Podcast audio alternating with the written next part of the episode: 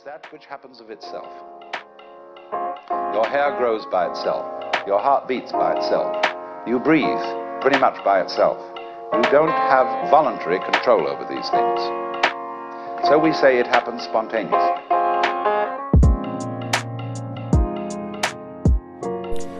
Hello，各位朋友，大家好，我是宝咖咖，很开心又到了我们要跟大家来聊一些宝咖咖的乱谈五四三。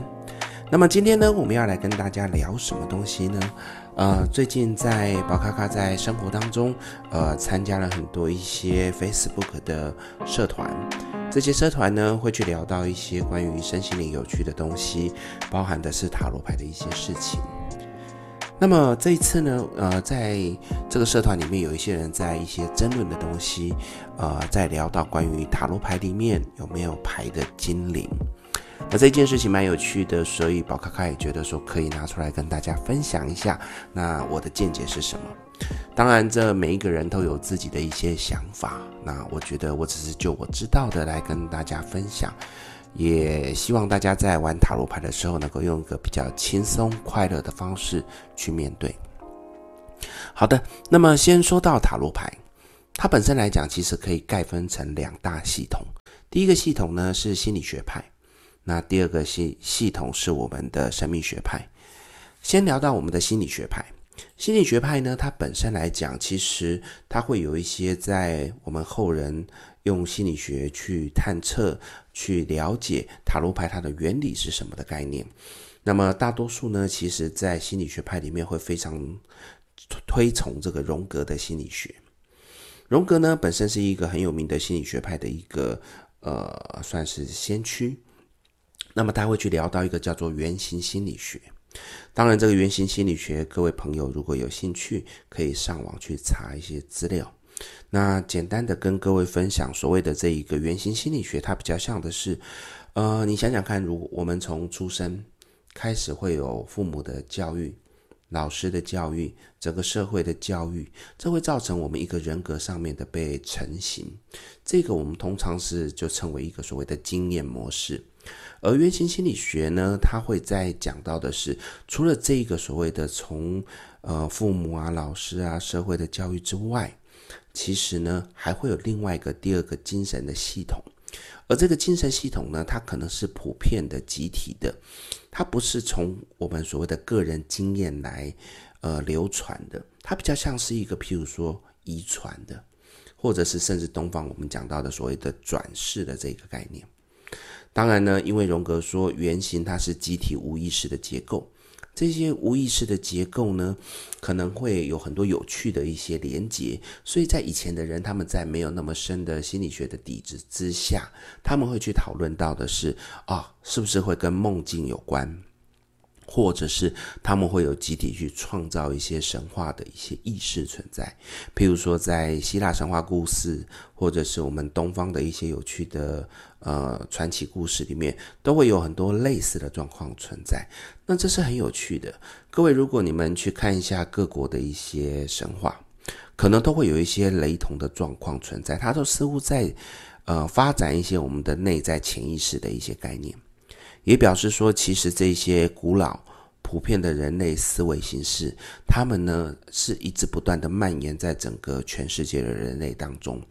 当然，如果你觉得这样很玄，我们可以换个另外一个方式来跟各位讨论。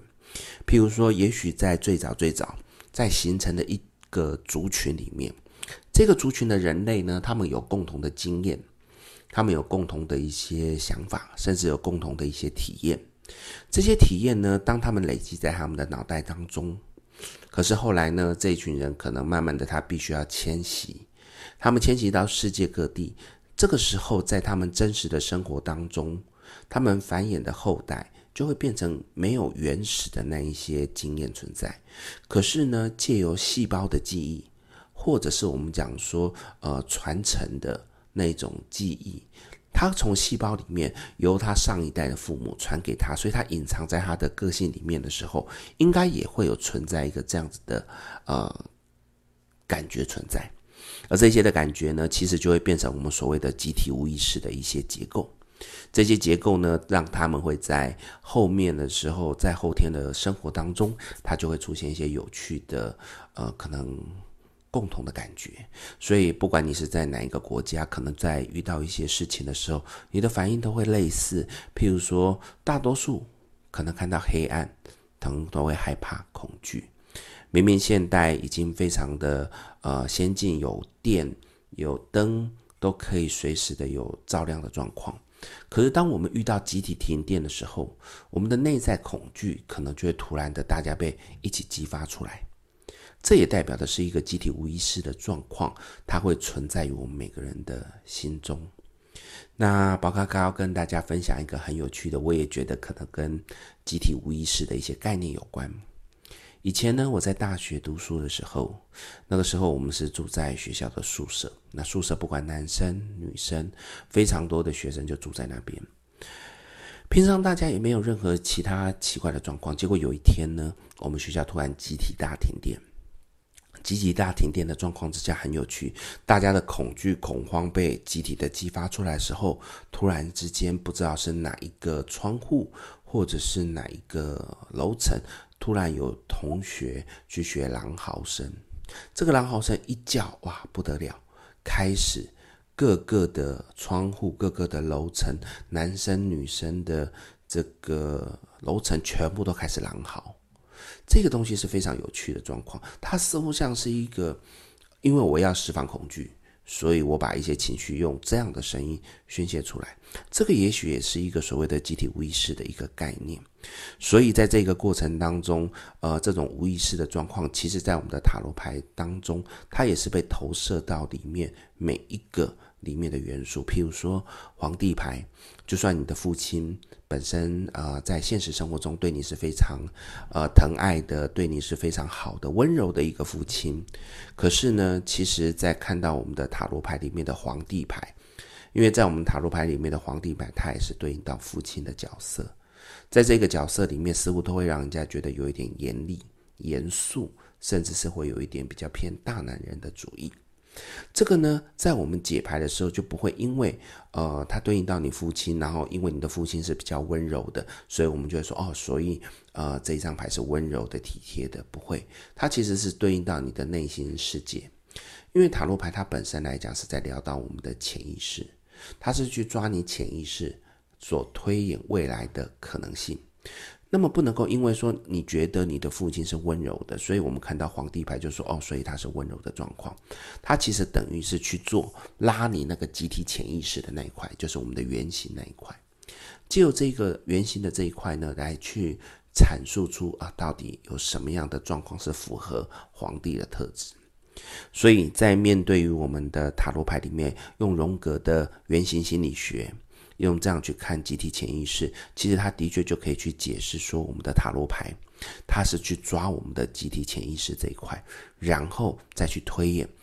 借由周遭很多的一些其他的事情，它可能会产生碰撞原理。譬如说，我今天各位可以想象，我今天想要从 A 点到 B 点去。我的脑子里面可能会有想很多种可能性，我可能会坐公车，我可能会开车，我可能会骑车，我可能会走路。这里所有的可能性在这个地方，当你开始执行的时候，它只会走一条路。这条路呢，到最后它会走到终点，可是，在终点之前，你会遇到所有的可能性，譬如说可能会遇到前面有车祸，或者是遇到你可能遇到的朋友会打招呼，它都会产生你走到终点的一个变数。而塔罗牌，它就是会去把这周遭的变数全部抓出来，放到牌里面去，让你去知道说，哦，原来这个有可能会产生什么样的状况，也是这样子。所以，其实，在后来有人会去聊到关于，呃，塔罗牌跟量子力学会有关系的一些联系，尤其是在讲到所谓的量子缠绕这一块。那这些东西其实是蛮有趣的，我也鼓励各位朋友，如果有兴趣，其实可以去网络上查询。那量子力学它的量子缠绕是有一点复杂的，那么在这个地方，宝咖咖就先不做赘述。如果将来各位有兴趣，那也许我可以就我所了解的来跟各位分享。那这个就是属于在心理学派这边，我们会去聊到关于所谓的塔罗牌它的一些原理。那接下来我们会去聊到的是我们的神秘学派。神秘学派呢，他会去聊到这个塔罗牌，他就会去聊到所谓的牌的精灵。牌的精灵它代表什么呢？代表说每一副牌里面其实都有一个精灵的存在。这个精灵的存在呢，它等于就是呃协助我们一起去跟人们来服务，借由牌的精灵来协助我们做一个占卜更准确的状况。当然，在心理学派里面，针对这件事情有他们的解释，包含的是因为很多人对自己是没有自信的，他觉得我所说出来的话。我没有把握是真的是对的，他们会希望借由一个外在的辅助力量，譬如说他们设定一个牌的精灵，让他们觉得说哦，因为有牌的精灵在，所以它可以增加我的准确度，来支持自己是可以被相信所说出来的东西是对的。因为如果我都相信这有牌的精灵，那牌的精灵绝对不会错。所以在心理学派，他们会去认定说牌的精灵是这样的状况。而在神秘学派里面，当然会去认定说牌的精灵是存在的喽。在这个过程当中，他们会认为牌的精灵可以借由召唤，借由与他们互动而产生了一个共同的连接。这些连接让牌的精灵在与我们一起，呃，服务人群的时候，它可以增强我们自己的力量。其实，在宝咖咖过去这个占卜快二十来年的日子里面，我也去研究过很多关于。呃，神秘学这一块的东西，也遇到有一些神秘学的专家跟前辈，在聊的过程当中，其实有发现一些蛮有趣的状况。很多人，尤其在现在，呃，我们会看到很多的年轻的朋友，呃，会觉得说，哦，我的牌的精灵怎么样？通常在开牌的时候，每买一副牌就会说，好，我要看这个牌的精灵状况怎么样。其实，如果真的很严肃来说，站在神秘学的领域里面，嗯。这是有一些禁忌的，所以如果你觉得你是一个神秘学的占卜师，请你去试试看，问问看自己，你能做得到以下这几件事情吗？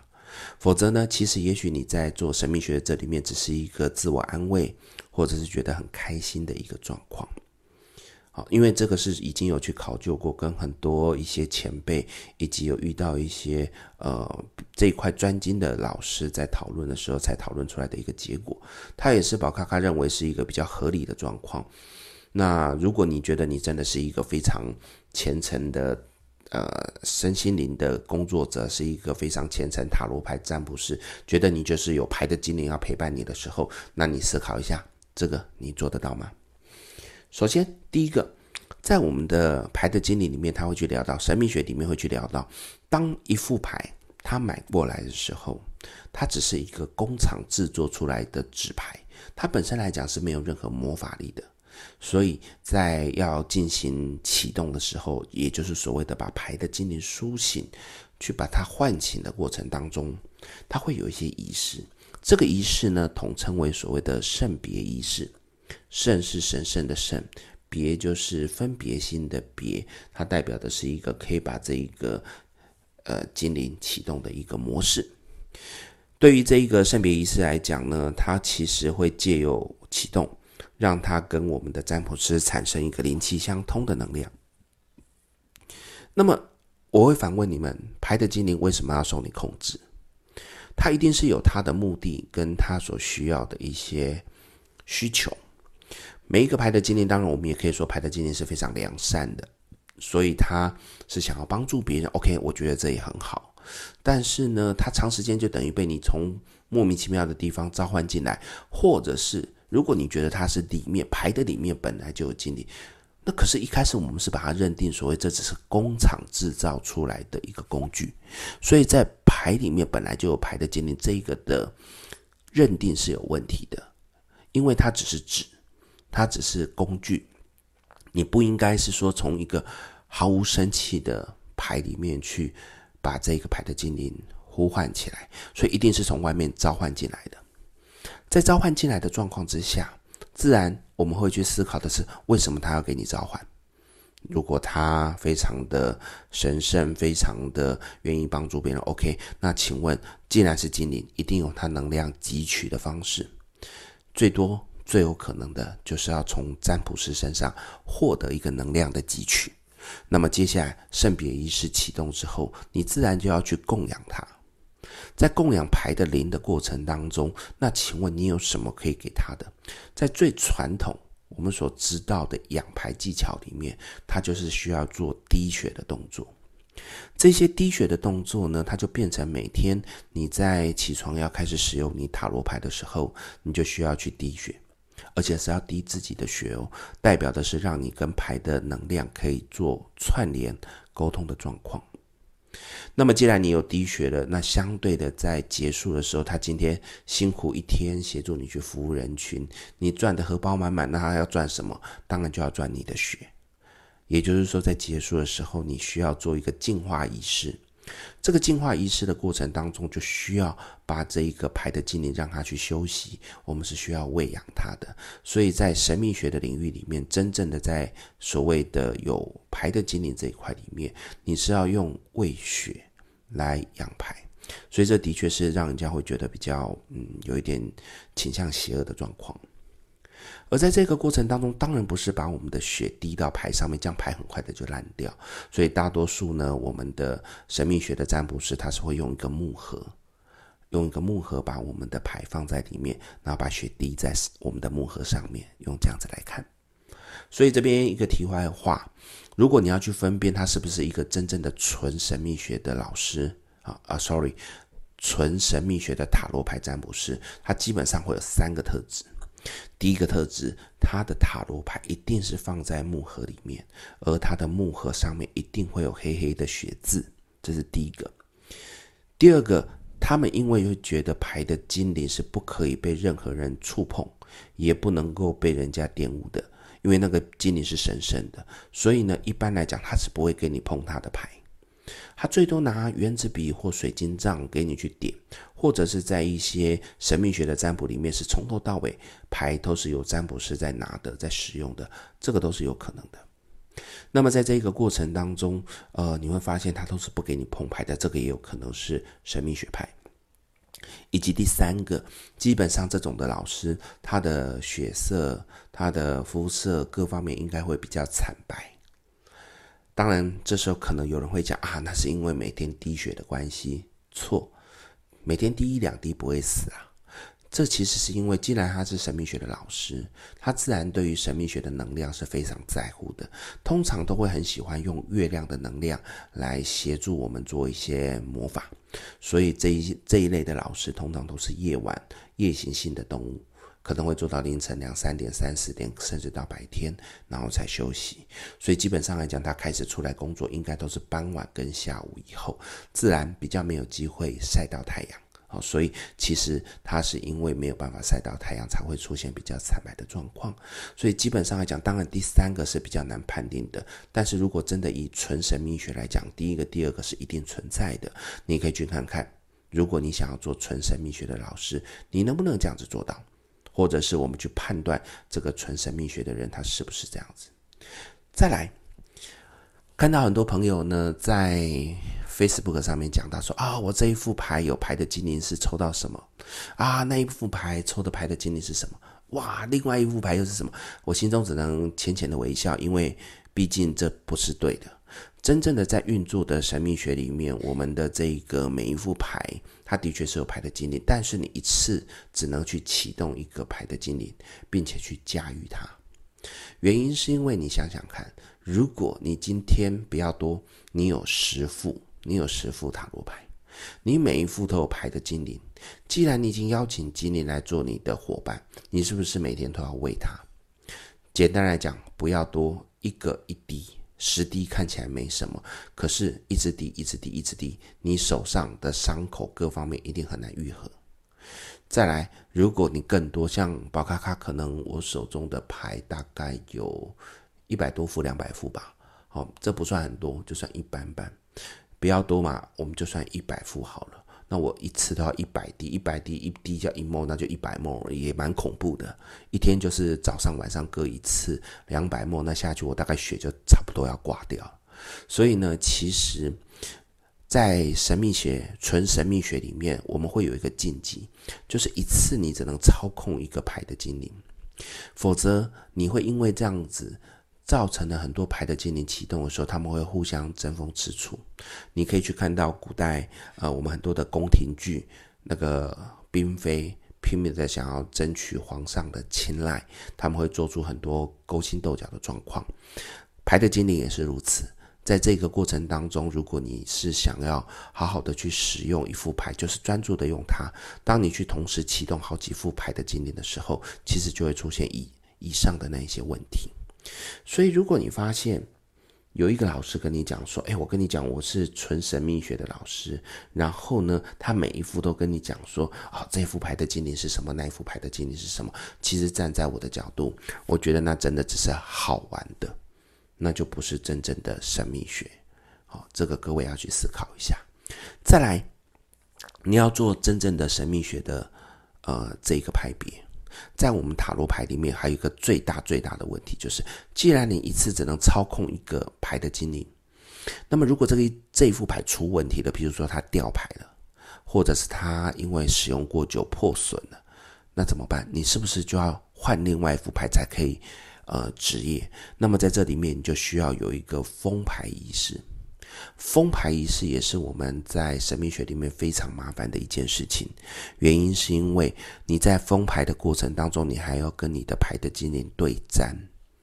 这个对战的仪式很复杂，宝卡卡这边就不跟各位分享。那因为这一块我觉得太邪恶了，我就不说。但是我只能够跟你讲，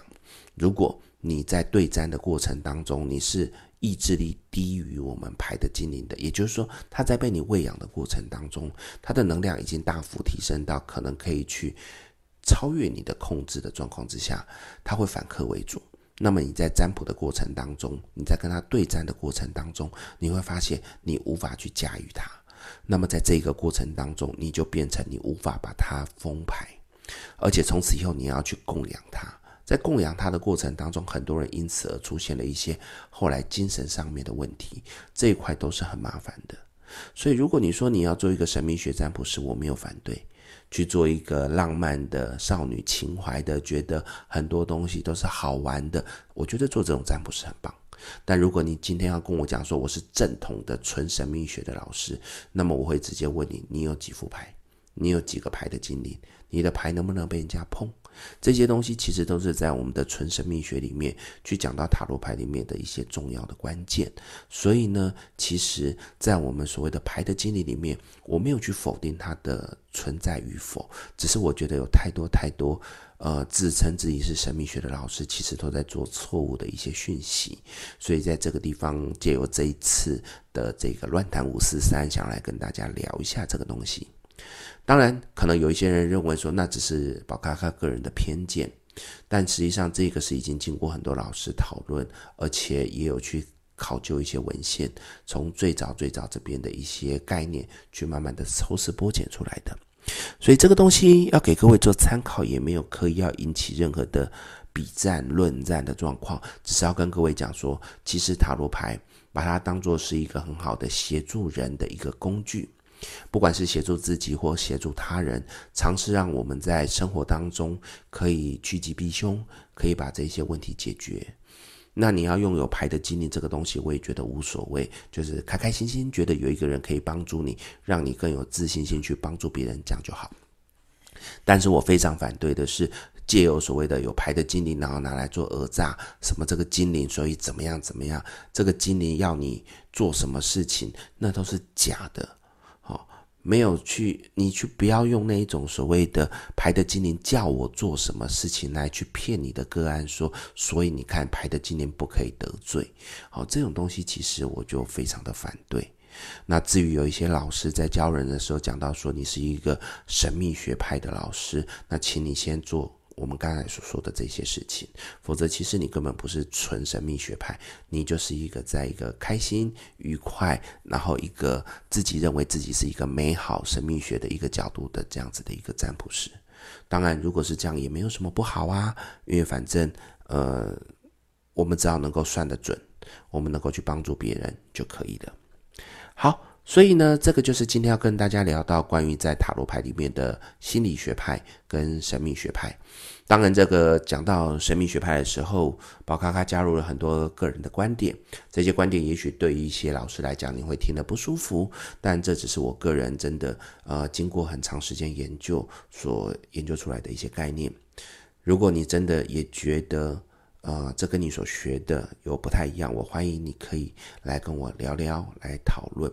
那如果你要跟我讨论，你可以在 Facebook 上面搜寻塔罗宝咖咖，那就可以找到我的粉丝团，欢迎你来跟我聊一聊。那我觉得我们教学互长，这是一个很好的一个机会。这就是我们今天要来跟大家讨论到的一个五四三，希望大家会喜欢。